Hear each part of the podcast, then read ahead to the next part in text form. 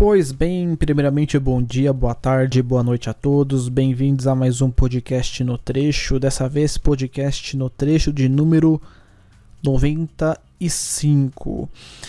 Antes de nós começarmos o nosso programa, venho aqui humildemente pedir desculpas aos ouvintes pelo programa de número 94, devido a problemas técnicos com o nosso microfone. Infelizmente, o áudio ficou muito baixo e a qualidade da gravação bem aquém do esperado. É, estamos realizando alguns ajustes para tentar solucionar esse problema do microfone, né? Mas enquanto isso é, é solucionado, aliás, esse podcast vai ser outro teste para que para ver se o som está um nível adequado. É, eu recebi alguma, alguns comentários em relação à trilha sonora no podcast.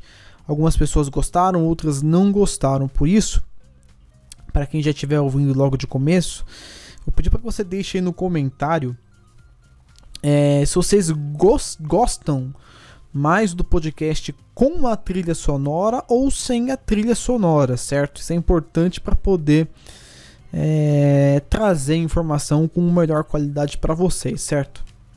Fora isso, é, tudo segue na normalidade. Então, vamos para as notícias. Como a primeira imagem já sugere para a gente, é monotrilho, né? E a treta da vez é a seguinte, né? Porque não tem como definir de outra forma. Linha 17, consórcio Signling entra com recurso, né? Era esperado que isso acontecesse, né? É, ainda mais depois da, da BID ter assumido assim de maneira tão fulminante, né?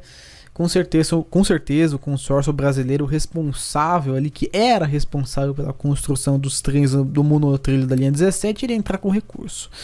O consórcio entrou com recurso administrativo contra a decisão da escolha da BID como a fabricante dos trens e sistemas na linha 17 Ouro, certo? Inclusive a terceira colocada no, no, nessa, nessa licitação, que foi o consórcio CQCT, que é chinês, um consórcio da CRRC, também questionou a decisão do metrô em escolher a BID dessa forma tão fulminante, né? É, os recursos, né, essas interposições, elas são previstas na, nas licitações, então, por assim dizer, a, o consórcio Signaling, que é o consórcio brasileiro, ele, tá, ele tem todo o direito de fazer o que está fazendo, né? Entretanto, o metrô pode ou não aceitar os argumentos da, da proponente brasileira e dar prosseguimento a, uma, a essa questão mais é, burocrática, né?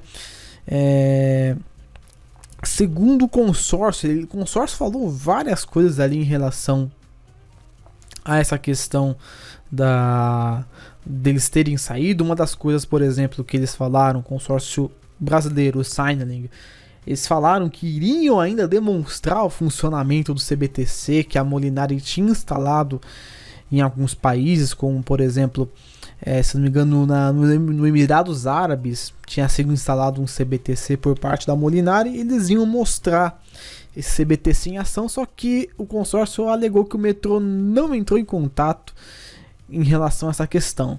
É... Outro ponto que eles alegaram também é que antes da própria inabilitação do consórcio Signaling, a BID já havia sido escolhida como a empresa que iria assumir as obras. Então eles falaram ali que teve uma, um erro na, na ordem das coisas, né? Então meio que acelerando o passo para a BID tomar as rédeas nessa questão. É, o consórcio também diz que a alegação do patrimônio líquido dela ser abaixo do recomendado não é verdade. Eles falaram que tem o patrimônio líquido é, compatível com o valor da licitação para poder realizar a obra. E também afirmaram que todo esse embrólio é, desfavorece ali o mercado nacional. Né? Eles queriam que o mercado nacional fosse favorecido como forma de incentivar é, a produção de trens aqui no Brasil, né? Mas isso provavelmente deve ser um argumento furado, não vai talvez ser considerado. É, caso o metrô mantenha a decisão de colocar a BID como a vencedora, o consórcio Signaling falou né, em acionar a justiça para resolver isso de uma forma de uma forma de uma forma bem ouro, né, bem monotrilho da linha 17, de uma forma bem demorada que é na justiça brasileira, né? Além desse fato, o consórcio que ficou em terceiro lugar, que é o chinês, o CQCT, é, também deu umas pinceladas ali, né, em relação a essa questão. Uma delas é que ficou até bem bem evidente é que, segundo eles, né, a proposta da Signing é tão poderia dizer ser tão pobre que sequer demandaria alguma diligência, alguma análise, né? No geral, eles dizem que a Signing não, não ofereceu uma proposta no nível ali do, do monotrilho da linha 17. Diz também que houve falta de transparência no processo como um todo, já que as partes não foram avisadas, ainda mais na questão de que é, o metrô parece que fez uma visita lá na, lá na China, lá com a BID, e não informaram ninguém que houve essa visita técnica por parte do metrô, certo? É, o consórcio também diz, no caso chinês, que a BID não possui um sistema é, de monotrilho, né? Que possua a integração com o CBTC, no caso com o TO, né? Que é aquele o, o tipo de operação sem condutor, né? Então fica naquelas. É, a Signaling tá querendo levar o caso na justiça porque a BID assumiu a licitação. E a empresa chinesa da CRC, né, do, no consórcio CQCT, diz que a BID não tem competência para levar o projeto adiante porque ela não comprovou tecnicamente ser capaz de tirar um monotrilho em, com operação é, sem condutor. Então tá nessa, né? A gente não sabe o que vai acontecer. Provavelmente esse caso vai parar na justiça, porque o metrô possivelmente não vai. É, vai, não vai retroceder com essa questão do consórcio Signing. Então, o que acontece é que esse caso vai dar mais enrolo, a linha vai atrasar provavelmente de novo, além do que o cronograma já prevê, e nessa a, a mobilidade está ganhando dela por, por não estar tá operando com passageiros ainda, né? Mas enfim, esse é o drama da linha 17, infelizmente as coisas não vão bem por lá. Passando para a próxima nota, uma nota relativamente importante, certo? É... Audiência para concessão das linhas 8 e 9. Finalmente ali um dos primeiros passos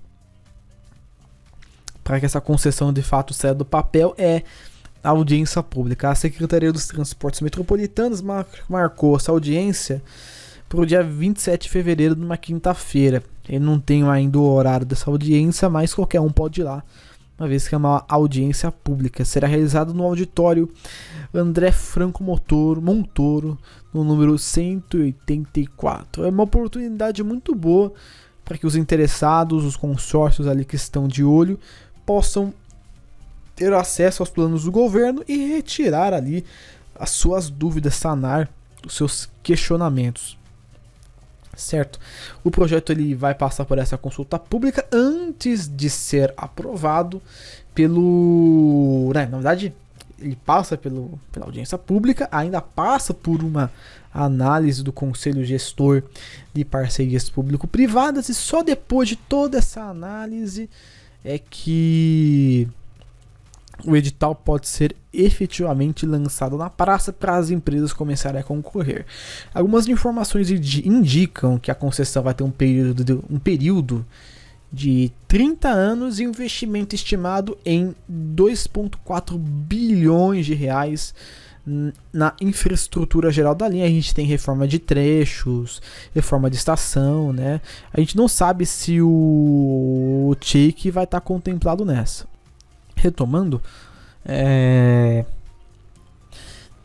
a gente pode talvez prever que a questão do investimento de 2,4 bilhões é, não englobe o TIC, já que o trem intercidades é um, é um serviço mais complexo que vai demandar um investimento muito maior, levando em consideração que a malha entre São Paulo e Sorocaba está em parte inutilizada e praticamente destruída, né, em boa parte do percurso. Enfim, em breve a audiência vai acontecer e logicamente nós iremos informar a vocês quais serão os principais pontos desta primeira tratativa com as empresas interessadas. Passando para a próxima nota, passando para a próxima nota, nós vamos de é, Estação Brás, certo? Então, o governo estava aí querendo fazer a concessão da estação do Brás, especificamente na questão de construir um mini shopping, né?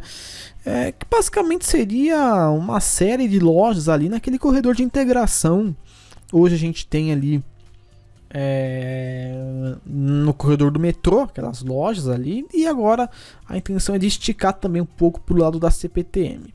Foi feita essa licitação em conjunto, metrô CPTM, e temos uma vencedora que no caso é o famoso aí por parte dos busólogos, famoso grupo Socican que levou aí é, essa essa concessão ali, certo? Foi feito um leilão para esse mini shopping e a Socicão ofertou 31 milhões 350 mil reais para operar uma área de 1.400 metros quadrados, certo? O grupo Socican, já conhecido já por administrar terminais de ônibus em São Paulo, aeroportos e também portos de passageiros, né? Uma empresa é, a Kids do estado de São Paulo, né? Ela surgiu lá em Campinas e já tem aí bastante influência e é bastante conhecido em São Paulo, principalmente por causa dos terminais de ônibus, certo? Projeto, como eu já bem disse, uma parceria entre o metrô e a CPTM. E a empresa vencedora, o Grupo Socican, deverá investir inicialmente pelo menos 1,4 milhões de reais no espaço, ou seja, ela vai construir toda essa infraestrutura, os boxes, é, a, questão de energia elétrica, talvez questão hidráulica também, enfim, ela, ela, a empresa vai preparar todo o canteiro para que ela possa explorar esse canteiro através de aluguel, né? de lojas. Afinal de contas, a estação do Brás é uma das que mais tem demanda no sistema, para não falar que é o que mais tem demanda no sistema, e com certeza ali você pode ter um alto potencial comercial, certo? Está também prevista a criação de uma praça de alimentação, onde ela vai ser, nós não sabemos, mas é interessante pensar que você pode parar ali no braço, pedir um lanche, sabe, comer numa loja que é segura, de certa forma, não é aquele lanche de rua, né? Não, uma loja que tá dentro de um lugar bacana, sabe? Vai ser interessante de ver isso acontecendo. É... Com isso, o metrô CPT vão conseguir é... alavancar o que a gente chama de receita não tarifária. Tem essa, esse primeiro valor de 31 milhões que eu já falei, que é o valor que eles pegaram a concessão, e tem um valor mensal, né, uma parcela mínima mensal, que o mínimo é de 478 mil reais que tanto metrô e CPTM vão ganhar divididos, né? Ou se não, 52% do faturamento bruto, ou seja, é, é, sabe, a divisão tá muito favorável para o metrô e para a CPTM. É, a concessão ela vai durar ali por 30 anos e a receita prevista durante esses 30 anos é que tanto o metrô como o CPTM consigam adquirir 300 milhões de reais só com essa questão da concessão. 300 milhões de reais em 30 anos faz bastante coisa, alivia nas contas, dá para investir em outras em outros lugares, né? Então, esperar ali 10 milhões por ano é um valor bacana realmente, né? Dá para investir em algumas obras e melhorias em vários lugares, né? E principalmente ajustar as contas da empresa para que ela passe a depender menos do Estado. Então tem a nota, o Grupo Socican levou aí a, a, a concessão do mini shopping do Brás. A gente espera que é, o grupo possa ter aí sucesso na sua empreitada. Passando então para a próxima nota, que é acerca da Bombardier, né? E uma possível compra por parte da Alstom. Isso mesmo, exatamente isso que vocês estão ouvindo. A Alstom quer comprar a Bombardier. E a empresa canadense já se encontra numa situação financeira lá não muito boa, tá ruim das pernas. Em São Paulo já tá bem caducada com o curto do CBTC que tá meio zicado na linha 5, as portas de plataforma então nem se falam. Tá uma coisa doida. A empresa já vendeu a, as divisões dela na, na área de aeronáutica e a Alstom, segundo a imprensa especializada do exterior, fez uma oferta de pelo menos ali 7 bilhões de dólares na compra da, da canadense, certo? O acordo ainda não está totalmente fechado, capaz que isso ainda progrida de acordo com a situação aí, né? Com o avanço dos dias né? Mas como já bem disse, o Bombardier ainda tem contratos fechados no Brasil, como já mencionei, as portas de plataforma na linha 5 é um desses contratos e também é, alguns trens na linha 15 prata, já que a encomenda original para Bombardier eram de 54 trens, onde somente a metade foi construída. Portanto, talvez a gente veja um monotrito da Alstom muito em breve, certo? Mas não criemos pânico, talvez a, essa transição não seja realmente uma absorção total. É, com essa absorção, a Alstom provavelmente vai herdar todo o espólio da Bombardier, incluindo projetos técnicos, é, sistemas que eles estavam produzindo. Isso pode até mesmo melhorar os serviços ali do que a estatal oferece. Então, de certa forma, essa fusão pode ser positiva para ambas as partes. Certo? Passando então para a próxima nota sobre portas de plataforma no metrô, linha 3 deve receber as portas de plataforma ainda este ano. Pois é, né? O metrô aí soltou um cronograma muito bacana sobre as portas de plataforma, certo? É, o consórcio responsável pela instalação das portas é o consórcio Cobra, venceu a licitação por 342 milhões de reais. A instalação será realizada em 36 estações das linhas 1, 2 e 3. A grande maioria na linha 1 e 3, certo? A linha 2 vai ficar um pouquinho ali parada por um tempo. Mas nós temos um cronograma muito bacana para quem ainda não está ciente. A gente vai passar esse cronograma agora. Já é no ano de 2020, este ano já está prevista a instalação de portas de plataforma em três estações da linha 3 vermelha Detalhe que são oito fachadas nesse ano de 2020. Então, alguma das grandes estações da linha 3 pode ser ou Sé, ou Brás, ou Barra Funda, se eu não me engano, né? Não, Barra Funda já está contemplada. É, ou Itaquera. Acho que as estações de ponto já estão contempladas. Então, ou Brás ou Sé pode já ter portas de porta portas de plataforma instaladas nesse ano, certo? Eu não vi nenhuma, nenhuma marcação das plataformas da Sé, mas na do Brasil eu cheguei a ver alguma coisa. Então vamos ficar espertos aí nessa questão, porque logo logo as portas vão estar aí dominando a linha 3 vermelha do metrô. No ano que vem, 2021, 10 estações da linha 3 vermelha serão contempladas. 2022 serão 13 estações é, contempladas, 11 delas na linha 1 e duas na linha 3. Em 2023, é, mais duas estações, complementando as estações na linha 1, 10 estações, e duas na linha 2 verde, né? Provavelmente Ana Rosa e Paraíso, né? Isso, que é, isso é praticamente uma, uma certeza. É, mas tá aí, é um, a instalação desse recurso de segurança é muito importante. O metrô, de certa forma, até demorou para instalar esse equipamento nas estações.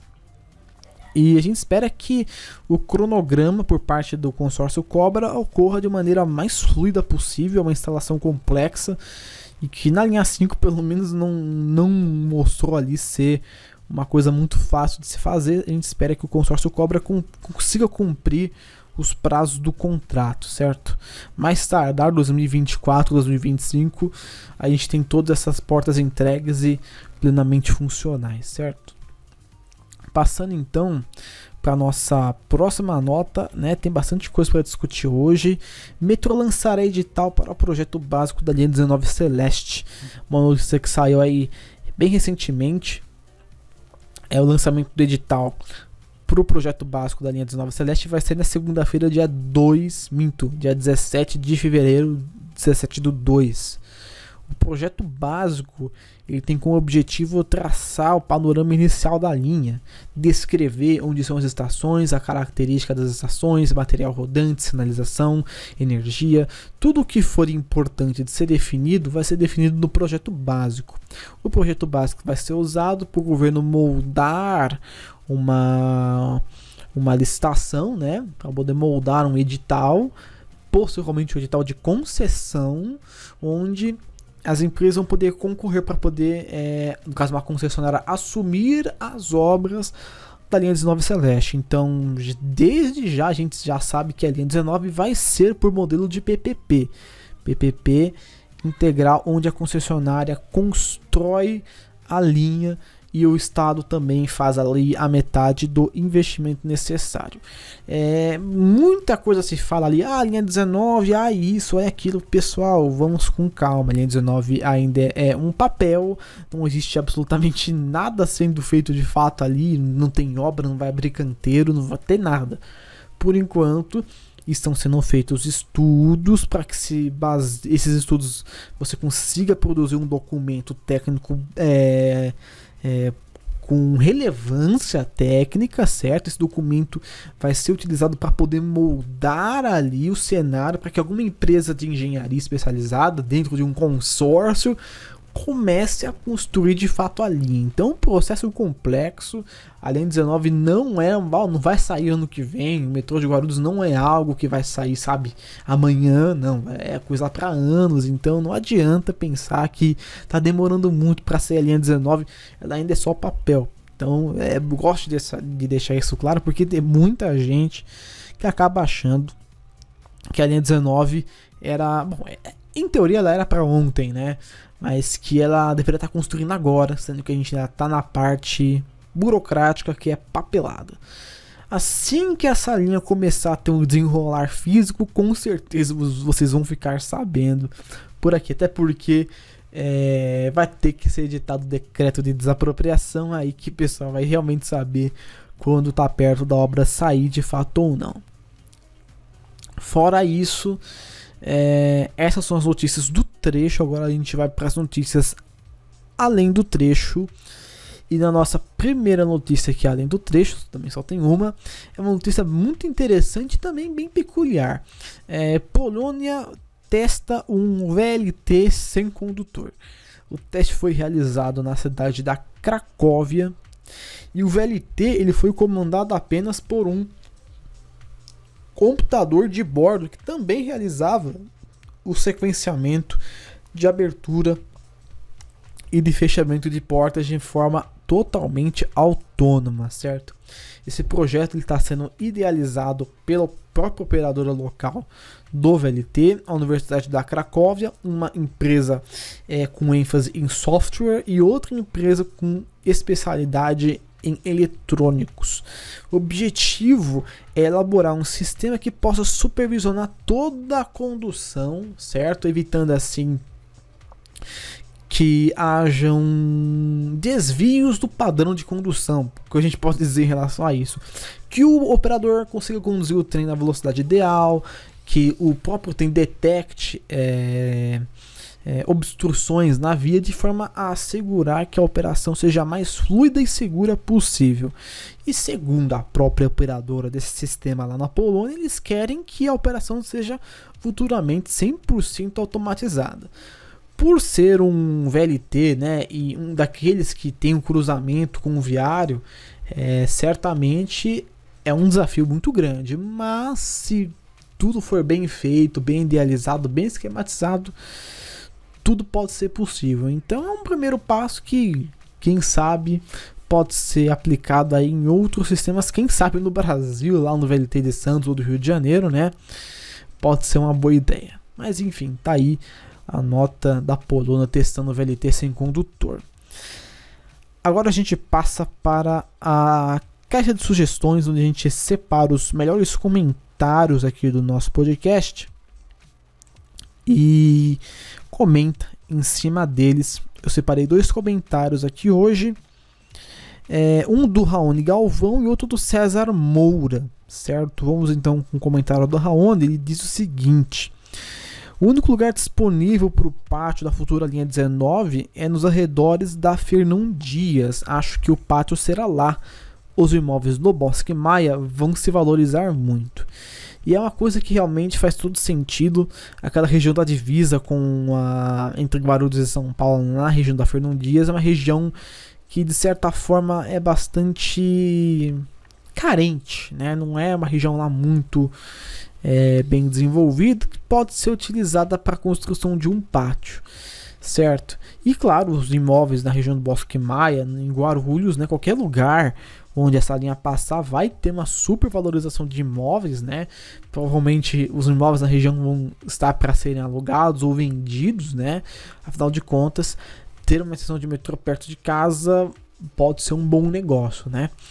E o segundo comentário aqui do César Moura 87 diz o seguinte: Você acha que existe a possibilidade de que a linha 19 seja monotrilho, justamente pelo grande número de desapropriações e se preocupar mais com o pátio que realmente terá uma demanda de uma área maior, né? Pois bem, a questão do pátio eu acho que ela vai ser irredutível. Vai ter que desapro desapropriar uma grande área. É, isso realmente não tem muito como fugir. A questão da linha 19 como modal de monotrilho é até existem vias, é, avenidas para isso, mas por perfil da linha 19 é, não é recomendado que ela seja feita por monotrilho, uma vez que ela vai atender uma região muito, mas muito adensada, que é Guarulhos. É o segundo maior município do estado de São Paulo e tem uma demanda reprimida enorme. A previsão de demanda inicial para a linha é de 500 mil passageiros por dia. Esse número, se brincar, passa de um milhão, sabe? Com facilidade, não duvido, né? Não duvido disso. É um projeto realmente muito audacioso ali por parte do metrô e que no caso um modal ali de média capacidade com o monotrilho talvez não suportaria tamanha demanda, ainda mais levando em consideração que é uma linha bastante pendular, né? É...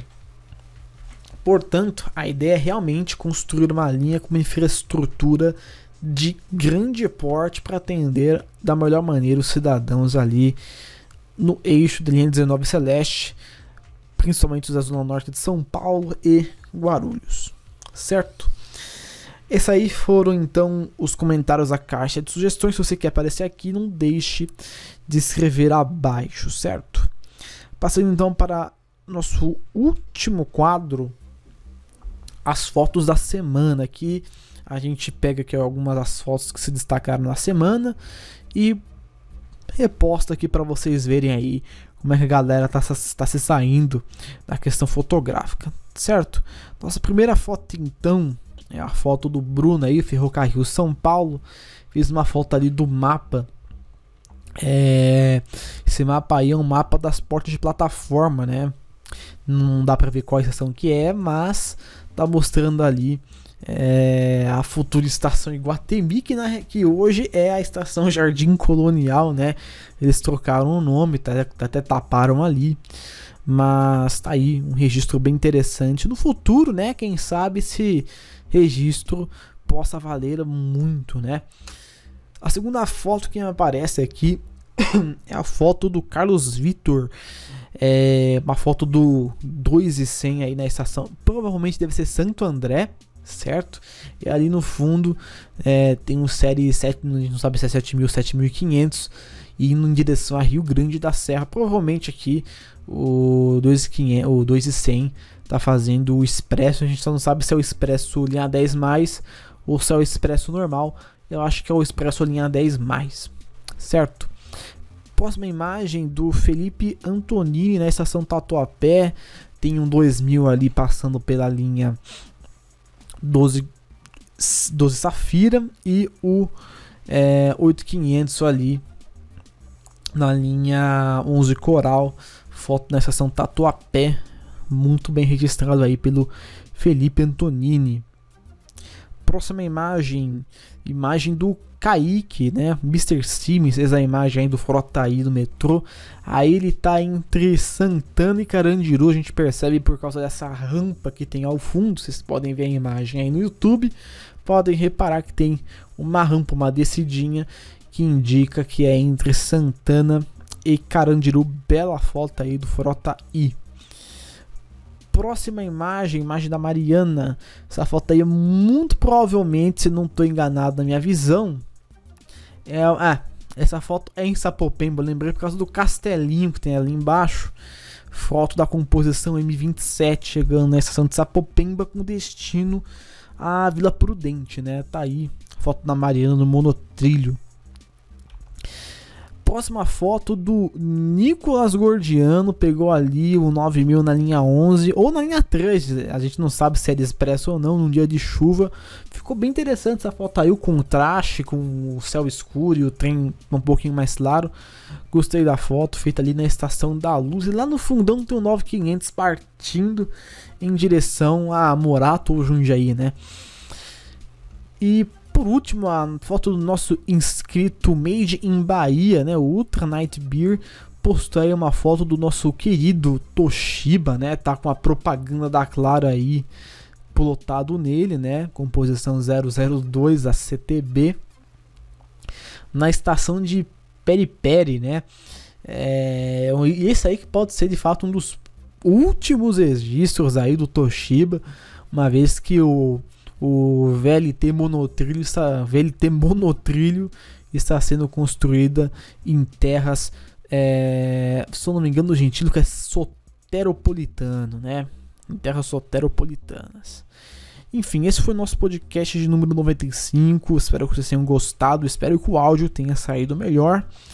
É, não se esqueçam de responder se vocês preferem um podcast com música ou sem música. Não deixem de curtir o vídeo, se inscrever no canal para acompanhar as próximas atualizações. Eu fico por aqui. Até semana que vem com o próximo podcast no trecho.